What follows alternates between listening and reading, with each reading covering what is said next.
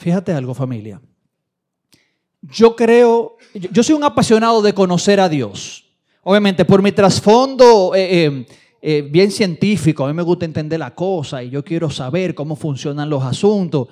Em, hubo un momento incluso en mi vida de cristiano que yo decía, como el primer año, hasta que me choqué con Jesús de frente, con Greg Miller, justo en este lugar de la iglesia. ¿Te acuerdas, mi amor?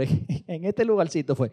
La primera vez que Greg Miller no profetizó a mí y a mi esposa, y yo ahí no me quedó duda de que, de que mi cabeza iba a ser un estorbo para yo caminar con el Señor. A mí me gusta mucho entender a Dios. En aquella época era porque yo necesitaba entenderlo para aceptarlo de Él. Ahora es porque he aprendido que mientras más conocemos a Dios, más amado me sé. Son dos cosas muy diferentes. ¿Y sabes lo que encontré en la Biblia hace unos años atrás? Que Dios anhela ser conocido. Dios quiere y yo podría decir que necesita ser conocido porque Él sabe que mientras más lo conozcamos, entonces más amados nos vamos a saber. Fíjate cómo dice en Oseas 6:6. Oye las dos aclaraciones que el Señor hace a través de su profeta. Porque misericordia quiero y no sacrificio esto es Dios hablando en la época del Antiguo Testamento, donde tenían la ley y todo declarado bien puntualito de cómo y qué tenía que sacrificarse, cuándo. Y de esta manera entonces, el pastor estuvo hablando mucho de eso eh, la semana pasada, entonces de esta manera a través de los sacrificios, yo podía o enmendar mi pecado, o pedir perdón o expiar mi pecado. O sea, el tema del sacrificio era importante porque regulaba la manera en la cual yo me enfriaba con Dios. Y el Señor dice en ese mismo Antiguo Testamento, óyeme, por encima de los sacrificios, yo quiero misericordia. Lo que predicaba mamá Adria hace un momentico con el tema del diezmo, no es el dinero, es nuestro corazón de donde damos ese dinero. Pero mira la segunda parte del verso. Y conocimiento de Dios más que holocaustos. Dios dice, óyeme, sé misericordioso antes de sacrificarme cosas. Y antes de hacer el holocausto que pide mi ley, conóceme.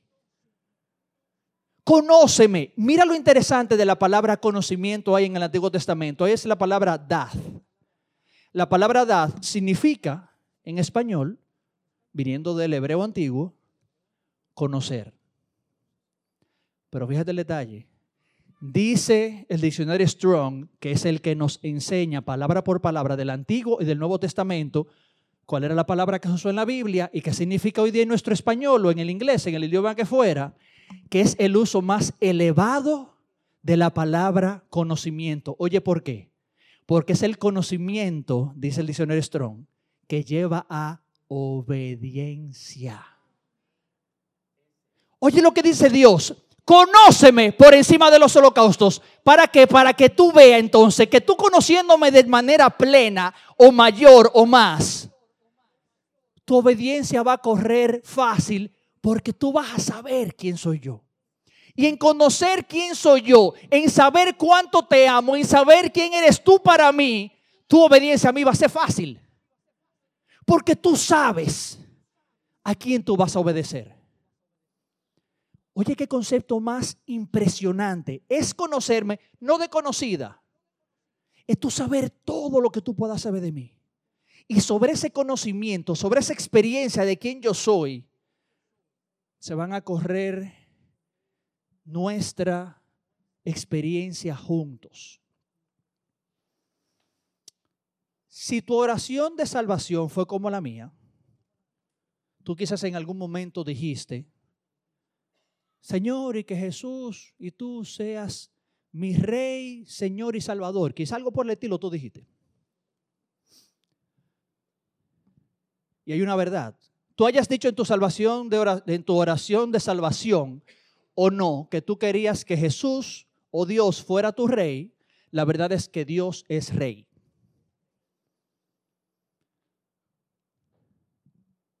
Sin importar que lo hayamos declarado o no, Dios es rey. La palabra lo establece como tal. Esa es una de sus condiciones, de sus atributos. Salmo 24, 10 dice, ¿quién es este rey de la gloria?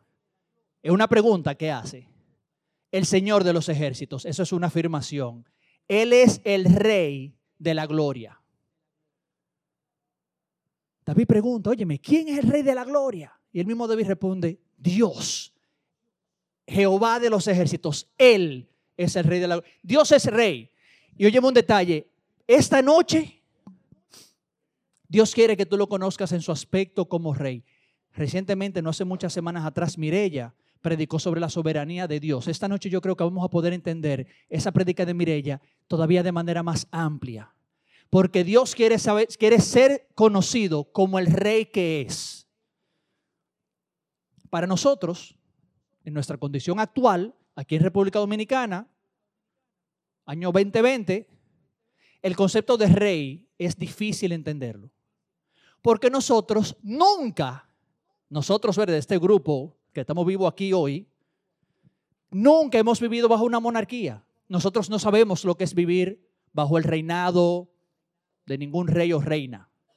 A diferencia, por ejemplo, de Inglaterra, tienen todavía su reina. Es una figura medio influyente, medio política, pero no la monarquía como era en la época medieval. Me siguen. O sea, para nosotros el concepto de rey no es muy fácil entenderlo. El de presidente sí. Pero fíjate un detalle. El concepto de presidente y de rey son muy diferentes. El presidente es cada cuatro años electo. El rey era típicamente por una línea de sangre, una línea de sucesión hereditaria, que tú eras rey por haber nacido en la familia correcta, por decirlo así. Ahora, el detalle importante de ser rey es que el rey, a diferencia de nuestra democracia, que nosotros, si los gobernantes hacen algo que no nos agrada, tenemos derecho a protestar, si el asunto no camina muy bien, nada más tenemos que esperar cuatro años en el peor de los casos y por nuestra decisión quitamos a esa persona y ponemos otra. O sea, tenemos unos derechos que en la monarquía no. En la monarquía es lo que diga el rey. Los súbditos pueden opinar, pero su opinión no tiene peso porque es lo que diga el rey. Para quitar a un rey había que hacer un evento. Y matar a un rey era siempre considerado, o quitar a un rey era siempre considerado un crimen. Son sistemas diferentes. El punto principal que te quiero dejar esta noche es que el rey tenía poder pleno y el pueblo no tenía voz ni voto para quién los iba a gobernar. Esta noche quiero dejarte bien claro que Dios puede hacer lo que Él quiera.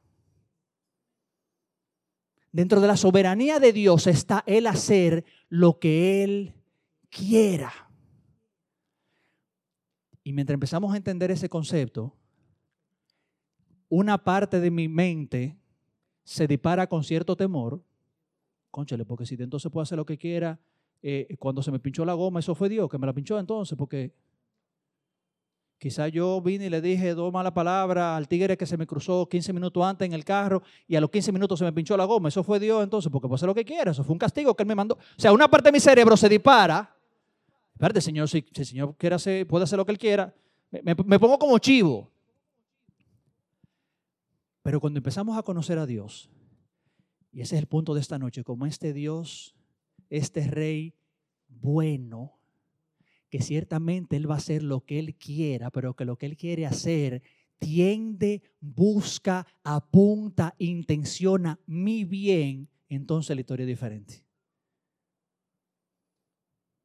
Esa parte alguien debió haber dicho amén, pero no lo está bien. Chévere, no importa. Gracias, Bernie. Yo cuento contigo. Te dije que la primera parte iba a ser un chin depresiva. Mantente conmigo. Ok.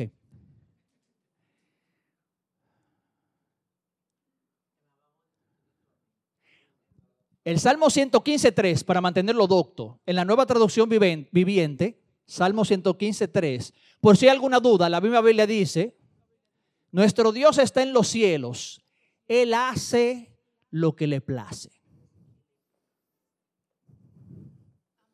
Soberano.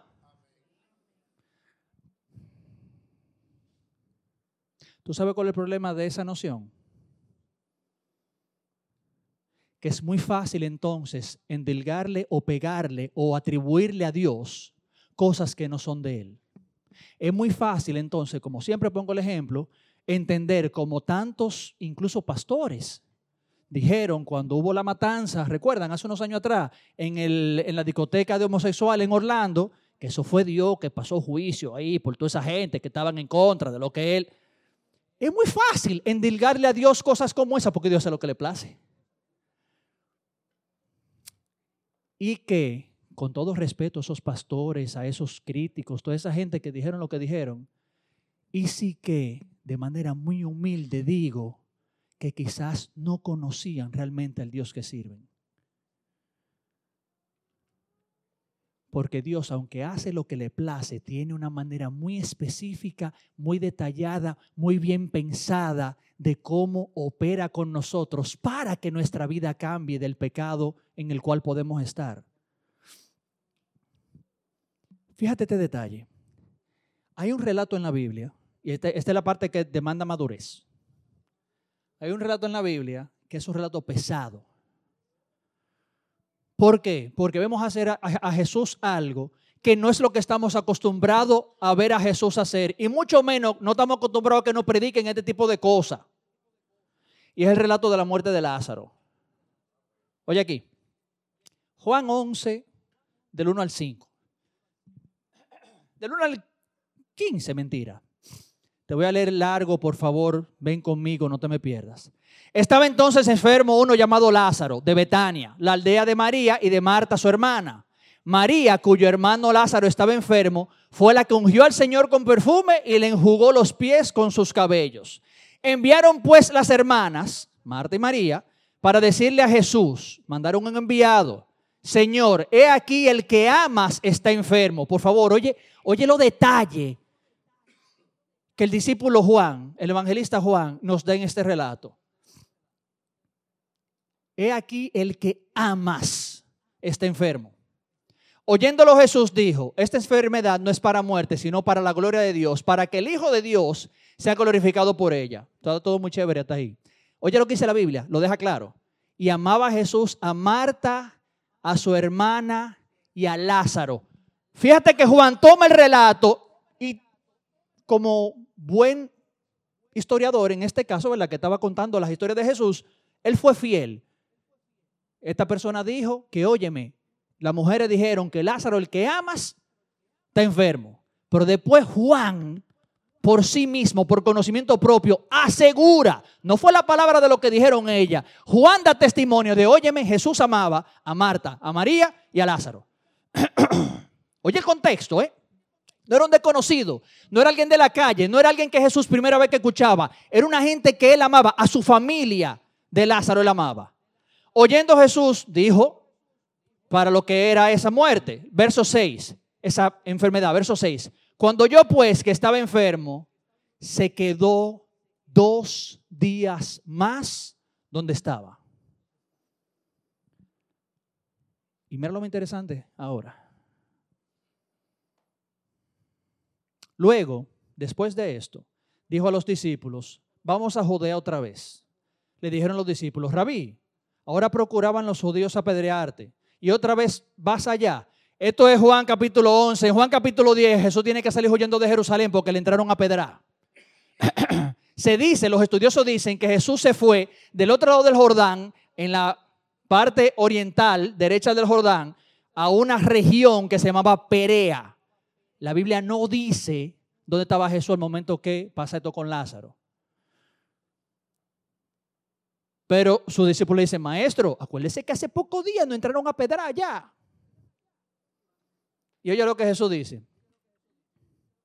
No tiene el día 12 horas. El que anda de día no tropieza porque ve la luz de este mundo. Pero el que anda de noche tropieza porque no hay luz en él. Siempre Jesús dejaba rebalar una enseñanza ahí. Ese no es el punto de esta noche.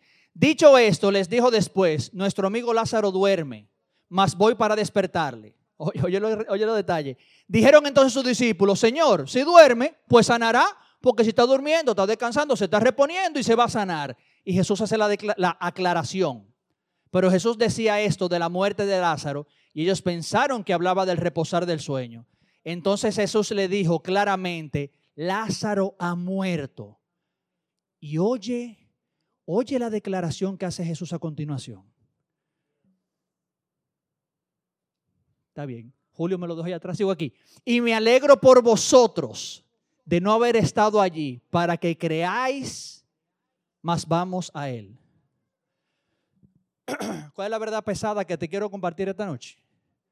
¿Cuáles son los detalles que tenemos que conocer a Dios? Recuerda que estamos hablando de Dios como rey, que Él hace lo que le place, que Él hace lo que Él entiende que es correcto, que es lo más provechoso y beneficioso. Esta es la verdad pesada, fea, que no nos enseñan en las iglesias, pero que es importante que la conozcamos. Jesús se quedó donde estaba esperando que Lázaro se muriera.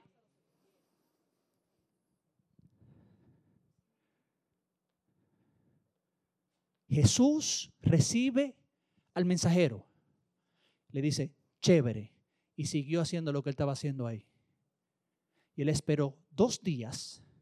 Y cuando él sabía que Lázaro estaba muerto, le dijo, muchacho, vámonos. Jesús se quedó donde estaba, esperando que Lázaro muriera. Y eso es pesado. Porque no sé a ti, pero a mí me choca muchas de las cosas que yo conocía de Jesús. Piensa en las hermanas. Saben que el hombre se está muriendo.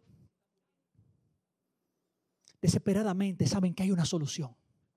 Desesperadamente saben que hay uno que si llega se resuelve el tema. Y cogen a un mensajero.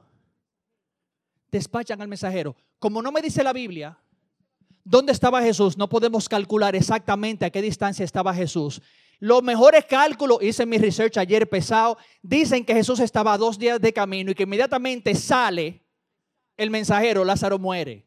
Pero vámonos con el mensajero. El mensajero tenía que ser alguien que conociera por lo menos a Lázaro y a esa familia. Lo más seguro era alguien que quería a esa familia. ¿Tú te imaginas ese mensajero que no es como ahora? Señor Jesús, estoy camino allá, mire, tengo un tema importante que manejar. Mándeme su location por el GPS para yo llegar más fácil. Me estoy quedando sin batería. No es el tema. Este mensajero no tenía cómo comunicarse con Jesús y tenía un mensaje urgente que comunicarle a Jesús. Este hombre, imagínate cada paso. Llegaré yo a tiempo. ¿Qué habrá pasado con Lázaro? Llegaré yo a tiempo. ¿Qué habrá pasado con Lázaro? ¿Dónde está Jesús? Óyeme, ¿ustedes saben dónde está Jesús de Nazaret? Sí, está en tal pueblito. Llega aquel pueblito. Mire, don Auri, usted que se la sabe toda. ¿Dónde está Jesús? Ah, mira, él está allí. Hasta que este hombre llega donde Jesús. Y cada paso de este hombre es, ¿llegaré yo a tiempo? Los estudiosos calculan que Jesús estaba a dos días de camino. ¿Por qué? Porque cuando Jesús vuelve y efectivamente encuentra a Lázaro muerto, dicen las hermanas, tú recordarás, tiene cuatro días de muerto. Entonces, en el mejor de los escenarios, la matemática, faltándonos valores variables para hacer el cálculo correcto, nos da que Jesús estaba dos días y que inmediatamente sale el mensajero, Lázaro muere. Y si no fue así, Jesús esperó que Lázaro muriera. Al final del día, amados, hay una realidad. Gente que tenían una esperanza y este hombre en quien ellos confiaban que no llegó a tiempo.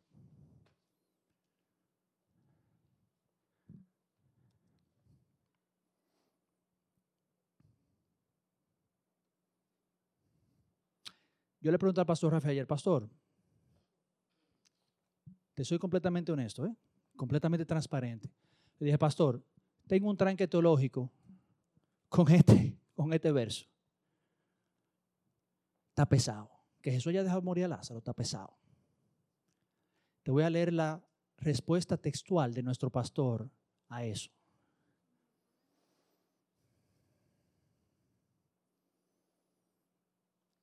Que él dilatara su llegada hacía mayor bien para todos los envueltos. Para Lázaro, las hermanas y sus discípulos para Lázaro, porque Lázaro se convirtió después en una celebridad y vivió una experiencia que pocos han vivido en la historia de la humanidad. Fue traído de los muertos por el Maestro. Sigue mi pastor diciendo, su fe sería disparada. Habría mayor visión de lo que Dios es capaz de hacer y su propósito sería avanzado de una manera que no hubiera pasado si llegaba Jesús al momento de la muerte. Fíjate un detalle que encontré ayer haciendo research para este estudio bíblico de hoy. Hasta ese momento, Jesús había resucitado muertos de muerte reciente. La hija de, las, de Jairo y el hijo de la viuda tenían minuticos de muerto. Por eso es que Jesús dice lo que le dice a los discípulos. Yo me alegro que ustedes estén aquí. Me alegro por vosotros. Porque los otros muertos que ustedes me, habían visto levantar eran recientes. Cualquiera puede pensar mil cosas. No estaba muerto de verdad. Eso es que los latidos los tenía muy bajitos. Pero no estaba muerto de verdad. En el caso de Lázaro, Jesús se queda dos días a pota. A pota, a propósito. De nuevo, ya sea que Jesús haya esperado que Lázaro muriera o haya sido ya que Lázaro haya muerto antes de Jesús enterarse, Jesús dejó, y de esto no hay ninguna duda, que el dolor de esta gente corriera. Piensa un detalle. Jesús perfectamente, desde que le llegaba la noticia del mensajero, Jesús podía hacer lo mismo que él hizo con el centurión romano. El centurión romano manda a los ancianos. Y después manda a un, a un amigo de él. Y le dice, mire, por favor, que el centurión romano tiene a un siervo y él cree que usted lo puede salvar. Y Jesús dile, óyeme, yo no he encontrado fe como la de ese hombre. Está sano. Jesús no respondía a tiempo y espacio. Jesús no tenía que hacer un proceso y un ritual y ponerle la mano cinco veces en la cabeza de manera física al muerto para que se levantara. Jesús donde estaba sabía la condición de Lázaro ya fuera que estuviera enfermo y Jesús dijera sano, o ya fuera que Lázaro tuviera muerto y Jesús le dijera vida. Y Jesús decidió seguir haciendo lo que estaba haciendo. Eso es pesado, porque el dolor, la preocupación, la angustia de esa familia de ese mensajero, de ese poblado, corrió.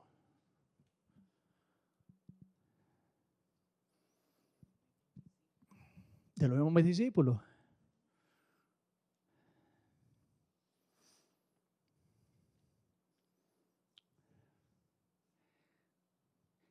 Hay cosas que yo no entiendo en Dios. Pero yo decidí hace años dejar de tratar de entender a Dios. Mi labor es creer y obedecerle a Él. Hay cosas que yo no entiendo. Y tú sabes qué, qué bueno que yo no lo entienda. Porque Dios es infinito y mi mente finita no lo puede contener a Él. La realidad de que yo no tengo respuestas en Dios significa que Dios existe. Óyelo bien ahí, tú súper inteligente, súper científico que necesitas explicaciones científicas como yo en mi pasado. El hecho de yo no tener todas las respuestas que yo necesito en Dios significa que Dios existe. Porque si yo pudiera meter a Dios, que teóricamente es un ser infinito, en mi mente finita, entonces Él no sería infinito y ergo, como dicen los matemáticos, entonces Él no existe porque no es infinito. ¿Me entendiste? Yo llegué a esta conclusión una vez en una playa en Punta Cana. Sí, honestamente, en un fin de semana con mi señora. Qué bueno que yo no tengo todas mis respuestas en Dios, porque eso me confirma que Él es real. Entonces yo decidí, decidí dejar de pelear con eso, píndaro, muy honestamente. No entiendo eso en Dios. ¿Tú sabes cuál es mi respuesta? Mi esposa está ahí. Mami, Él sabe. Yo no tengo que entender. Yo estoy llamado a obedecer y a creer. Punto. Hace unos años atrás pasó una situación que yo sé, porque sé, porque sé, que Dios fue rey en ese momento. Y fue cuando a mi esposa le pasa el ectópico. Muchos de ustedes saben la historia, muchos otros no conocen la historia. Los que la saben, escúchenla otra vez, los que no, disfrútenla. Mi esposa tiene su segundo embarazo. Yo ni quedé embarazada, tiene un aborto espontáneo a las ocho semanas A los ocho meses aproximadamente volví a quedar embarazada y a las ocho semanas otra vez, siete semanas más o menos, yo salgo de viaje a hacer un trabajo en Barbados. Estoy haciendo escala en Miami. Cuando estoy en Miami, Johnny me dice, mira, cuando le llamo, que llego a Miami, me dice, mira, estoy manchando. ¿O era dolor, amor? ¿Qué era? Estaba manchando. Yo, tú sabes, no se metió en pánico. Conchole. El otro embarazo, un, un, aborto eh, eh, espontáneo, está manchando otra vez. Yo le digo, tranquila, amor, vamos a orar. Y yo ya me di una vez al pastor. Mira, Rafi, tengo esta situación con Joanny, please, estate atento. Cualquier cosa tú me llamas, me dice él. Chévere. Joanny llama al doctor, el doctor le dice que se toma una patilla, un asunto, chévere. Nos contamos todito. Señores, a las 5 de la mañana suena mi celular.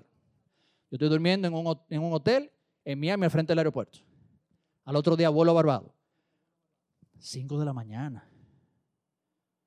Cuando cojo el teléfono, mi hija Alexia, Alexia tenía nueve años en esa época. Papi, mami está en el piso inconsciente.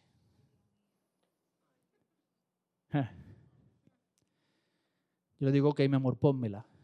Alexia le pone el teléfono celular a la mamá en el oído. Yo le digo, mi amor, ¿qué te pasa? Y yo ni nada más me repetía, estoy mal, pide ayuda, estoy mal, pide ayuda, estoy mal, pide ayuda. Le digo, Alicia, está bien, mi amor, llamo ahora, llame a Rafi. Pastor cogió el teléfono de una vez. ¿Qué fue, mano?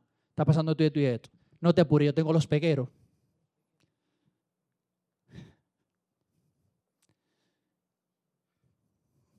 Mis amados pegueros.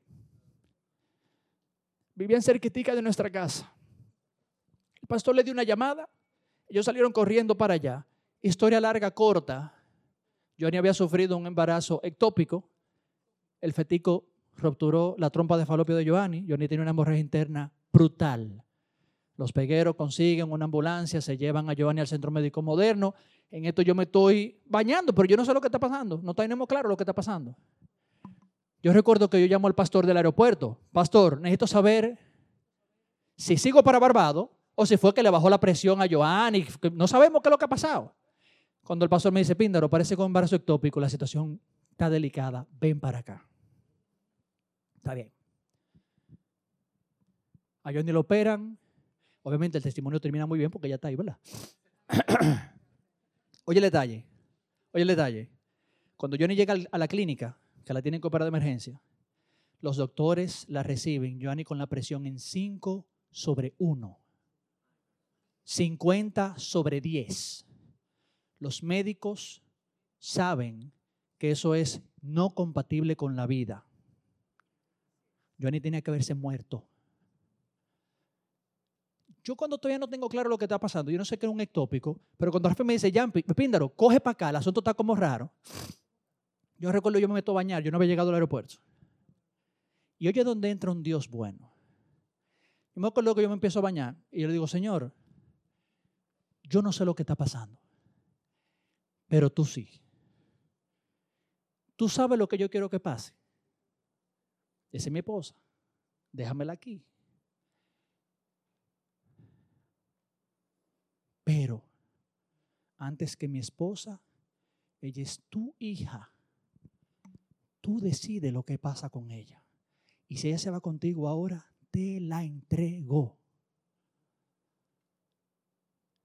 Yo sé, porque sé, porque sé, porque sé que sé que esa oración mantuvo a un cuerpo, tenía que haberse muerto, un corazón que tenía que dejar de haber latido y unos pulmones que tuvieron que haber colapsado, funcionando.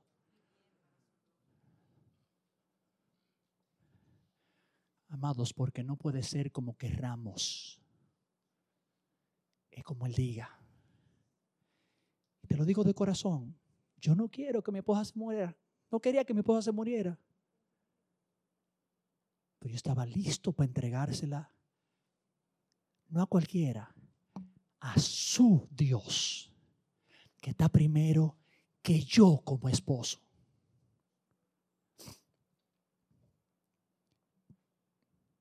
Pero yo confiaba en este rey, Dios bueno, que la ama a ella, oye bien, mil veces, un millón de veces, 750 mil millones de veces más que yo.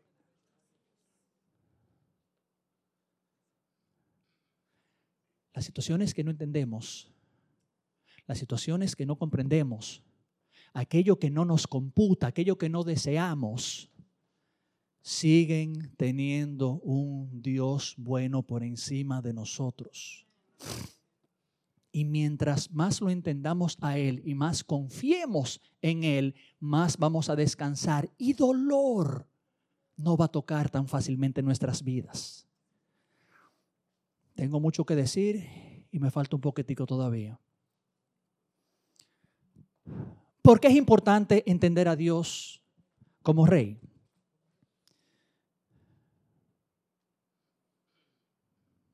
O mejor dicho, mejor dicho, perdón, ese es el final. ¿Por qué confío entonces yo en Dios como este? ¿Por qué yo, de manera honesta, debo decidir entregar mi completa confianza en Dios? Si Dios hace lo que Él quiera, si Dios hace como le place, si Él es omnipotente. Oye el verso que me tiene la vida arreglada hace meses. Y estoy orando desde ayer que cuando yo leo este verso, algo se clava en tu corazón como se clavó en el mío. Y algo cambie en tu vida como ha hecho con la mía en estos últimos meses. Oye, ¿por qué podemos confiar en este Dios? De manera ciega, sin entender. Oye, ¿por qué? Juan 10, 18. Por eso me ama el Padre, porque yo pongo mi vida para volverla a tomar. Oye, oye esta declaración, por favor. Nadie me quita la vida, sino que yo de mí mismo la pongo.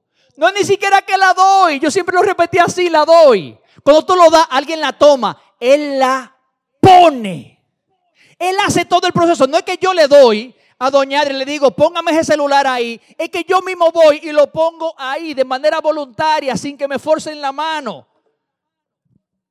Oye, qué concepto el de Jesús. Nadie toma mi vida. Ellos pueden creer que la están tomando. el que lo atravesó con la lanza, juraba que lo había matado.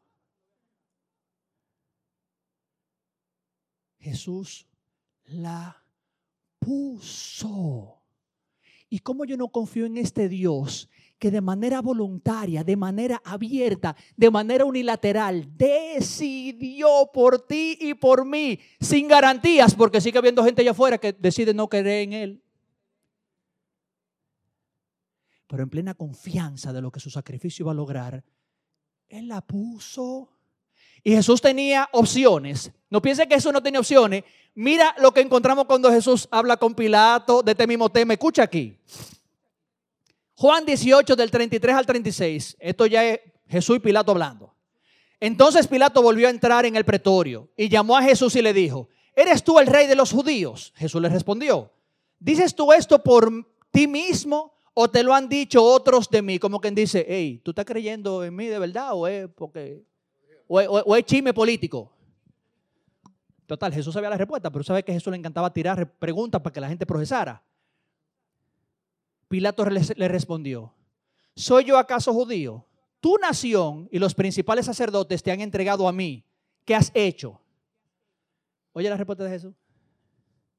Respondió Jesús, mi reino no es de este mundo si mi reino fuera de este mundo, mis servidores pelearían para que yo no fuera entregado a los judíos, pero mi reino no es de aquí.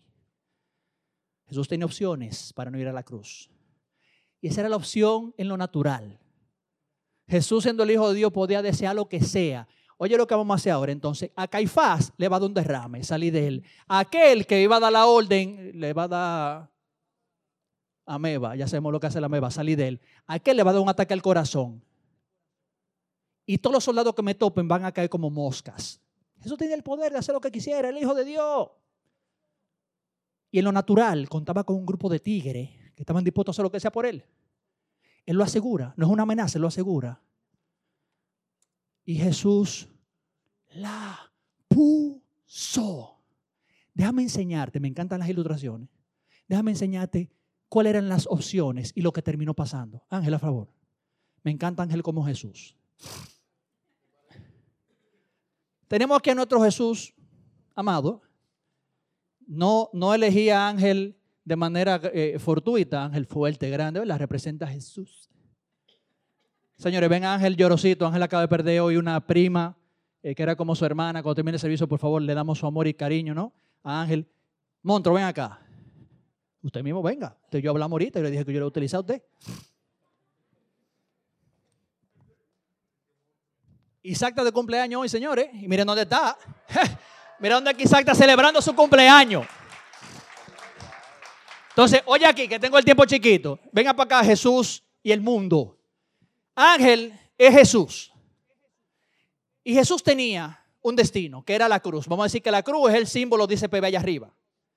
Isaac representa al Sanedrín, que iba a decretar muerte, a Pilato, que iba a ratificarla, por decirlo así, iba a lavarse la mano para que los otros hicieran lo que quisieran, y a los soldados que llevaron a Jesús a la cruz.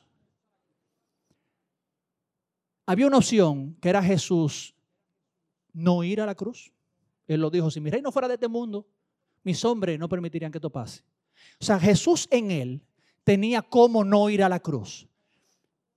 Y si hubiera visto algo parecido, piénsalo, Jesús contra el mundo hubiera parecido algo como esto. Hazme el favor, Isaac, agarra a Jesús de la mano y llévalo a la cruz.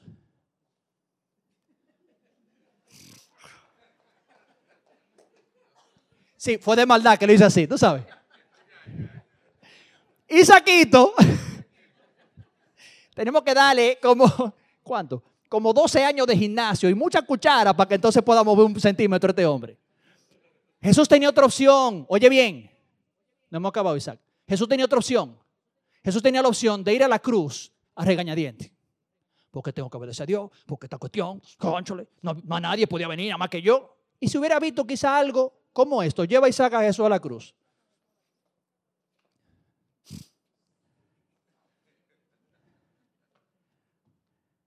Ok, denle para atrás.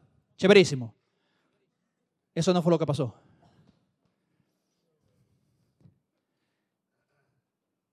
Mira por favor, ¿qué fue lo que pasó? Pon atención a Jesús y mira qué fue lo que Él decidió que pasara por ti y por mí. Isaac, lleva a Jesús a la cruz, por favor. Esa imagen es poderosa.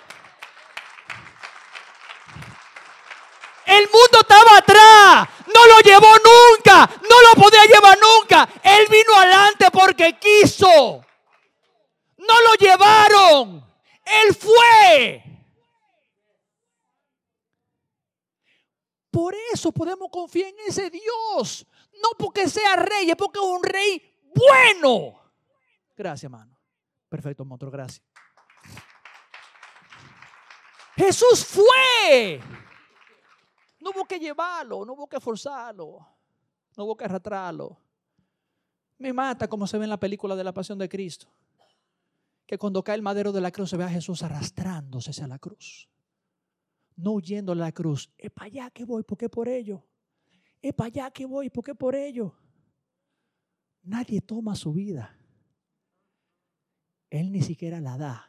Él la pone.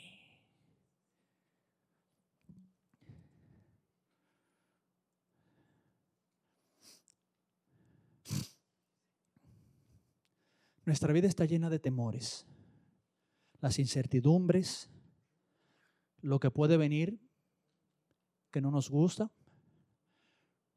lo que llegó, que estamos preocupados entonces del resultado de eso. Nuestra vida está llena de temores. Señores, ¿cómo viviríamos si viviríamos sin miedo? Piénsalo. ¿Cómo tomaríamos decisiones si no tomáramos decisiones en base al miedo? Pero la Biblia tiene, la Biblia tiene el antídoto para el miedo. Primera de Juan 4:8 dice que el perfecto amor, vamos familia, digámoslo otra vez, el perfecto amor. ¿Qué significa eso? Que cuando tú te sabes amado como lo que vimos aquí, ¿a qué le tememos? No, no, espérate, le tememos a cosas, o sea, pero ¿por qué tememos? Ahora, cuando comprendemos eso, ¿tú sabes lo que significa eso? De nuevo, esta noche es para comer carne, no es leche. Significa que incluso cuando pasa lo que no quiero que pase, tengo que, terminar en expectativa de Señor, vamos a ver lo que va a pasar. Incluso cuando Lázaro se muere, tenemos que seguir teniendo esperanza. Y esta noche le vengo a hablar a las áreas podridas, como Lázaro, cuatro, cuatro días ya que se había muerto. Vengo a hablarle a las áreas muertas de tu vida, a las situaciones donde dijeron que no había solución. Y le vengo a hablar en esencia el nombre de Jesús, porque la palabra asegura que hay un nombre, sobre todo nombre, que tiene poder sobre todas las cosas. Incluso cuando las cosas no salgan como querramos, Él va a terminar sacando algo bueno si nos mantenemos en su propósito. No es una varita mágica. Pero incluso cuando lo peor que tenemos temor de que pase, pase, no es el final. Tenemos que seguir esperando que este Dios bueno va a ser algo bueno de eso malo que me pasó.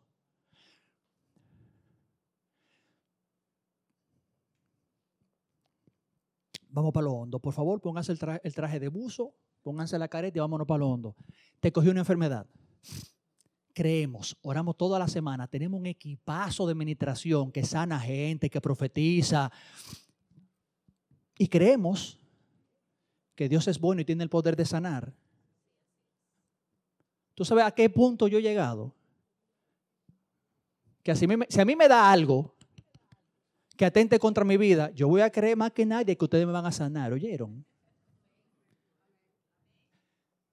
Pero si no me sano,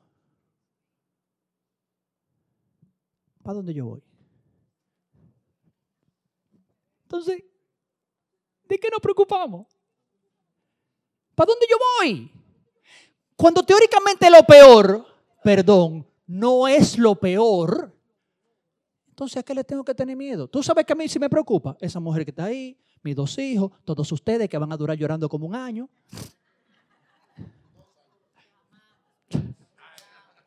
Por eso es que Bernie a Bernie.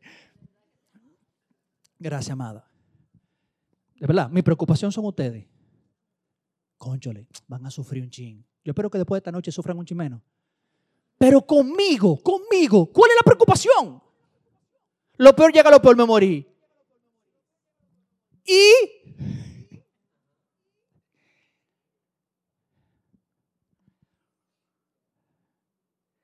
tenemos que sabernos así de amados. Y que el colador de nuestras situaciones y preocupaciones sea, es que él no lo mataron, él puso su vida. Y si él estuvo dispuesto a poner su vida, todo lo otro va a estar bien. ¿Por qué es esto importante? Hmm. Porque cuando entiendo que mi vida no es mi vida, sino que mi vida le pertenece al amor, no al que me ama, sino al amor, entonces lo que Dios pida de mí no pesa tanto. Entonces las situaciones que me pasan no tienen tanta fuerza porque Él se va a encargar de que en esta vida sea lo mejor posible. Te repito, si vivimos como Él pide de nosotros. Y cuando los días sobre esta tierra lleguen a su fin, lo bueno de verdad comienza.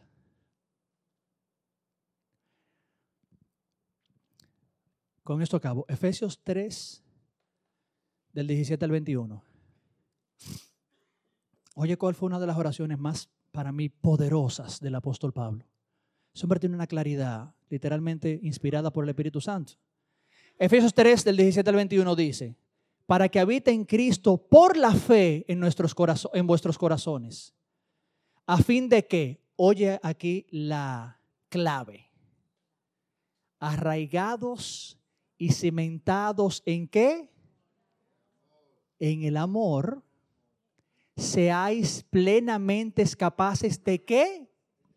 Comprender, conocer, entender con todos los santos, eso que ya lo entienden, cuál sea la anchura, la longitud, la profundidad y la altura y de conocer el amor de Cristo que excede todo conocimiento, para que seáis llenos de toda la plenitud de Dios. Y aquel que es poderoso para hacer todas las cosas mucho más abundantemente de lo que pedimos o entendemos. Óyeme bien, no importa cuánto tú ores, Jesús quiere darte más. No importa cuánto tú pienses o te imagines, Jesús está pensando más y mejor.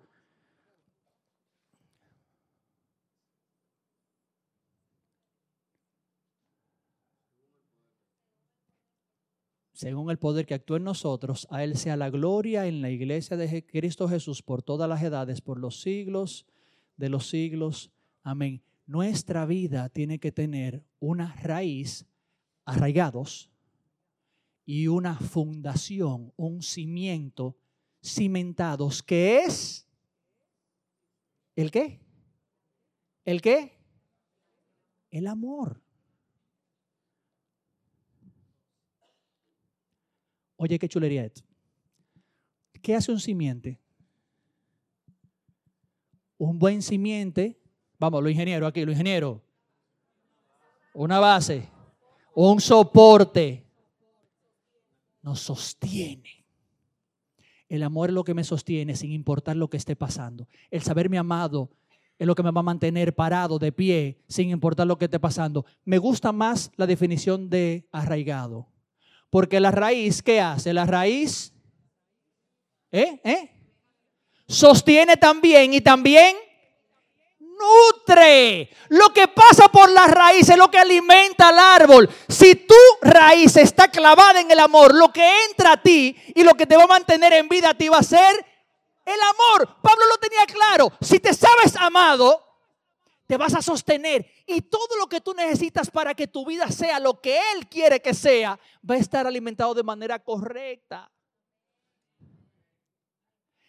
Te voy a, si vamos a aplaudir a papá, aplaudamos a papá entonces. Acabo con esto. No debería decirlo, pero lo voy a decir, porque estamos en familia. Y por favor, lo que voy a decir ahora, no piense, ay, Pinder era un superhombre, no.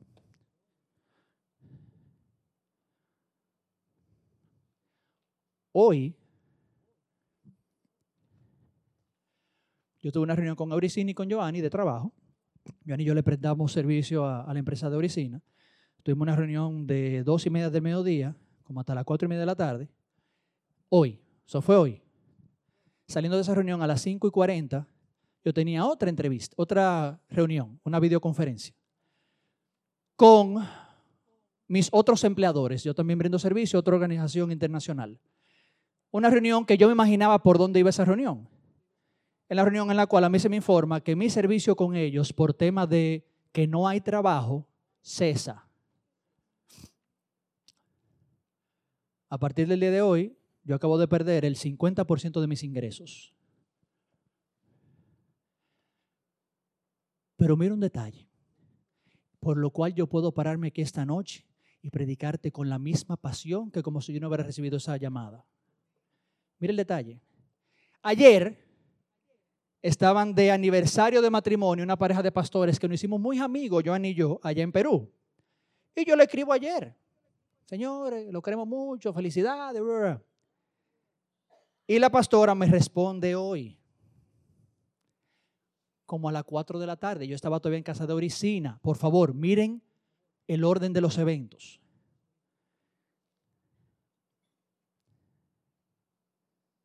Te leo. Yo nada más le puse ella ayer. Ayer fue Píndaro. Ah, no, pues eso fue hoy. Hoy ella me escribe a las 4 y 13 de la tarde. Muchísimas gracias. He estado pensando en ustedes esta semana. Los bendigo. Solo escucho dos palabras para ustedes cada vez que el Señor me los trae a la mente. Puertas abiertas. Papá los sorprenderá. Mucho amor para Joanny. Esto pasó una hora antes de la llamada de la videoconferencia. Yo no estaba seguro que la llamada iba a terminar en eso. A mí me pudo haber cogido medio por sorpresa. Siempre es un golpe que te digan, oye, me toca de perder el 50% de tu ingreso. ¿Tú sabes a quién no lo cogió de sorpresa?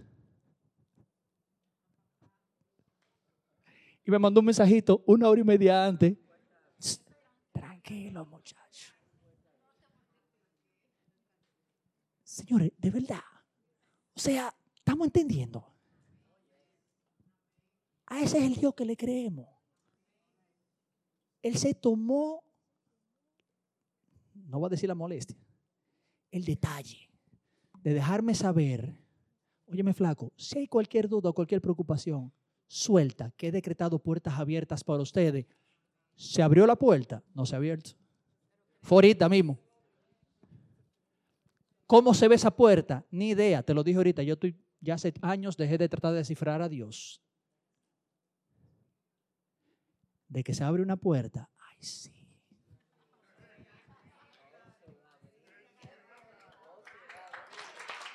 Ay sí. Porque nuestras situaciones a Dios no le sorprenden.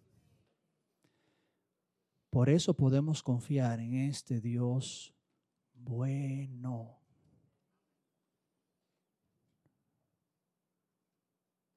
¿Quién tiene situaciones aquí que te inquietan ahora mismo? Déjame ver tu mano, por favor, de cualquier índole.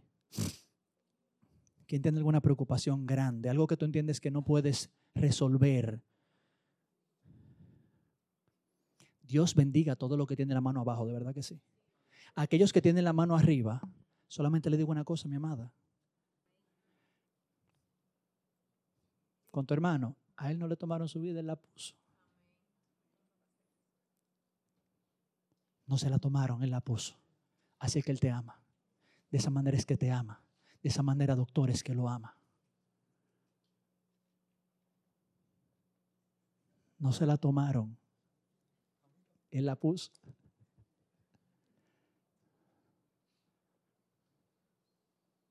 But, Él está en el trono, brother. Y está bien llorar. Estás en casa. Te puedes dar permiso. Estás en familia.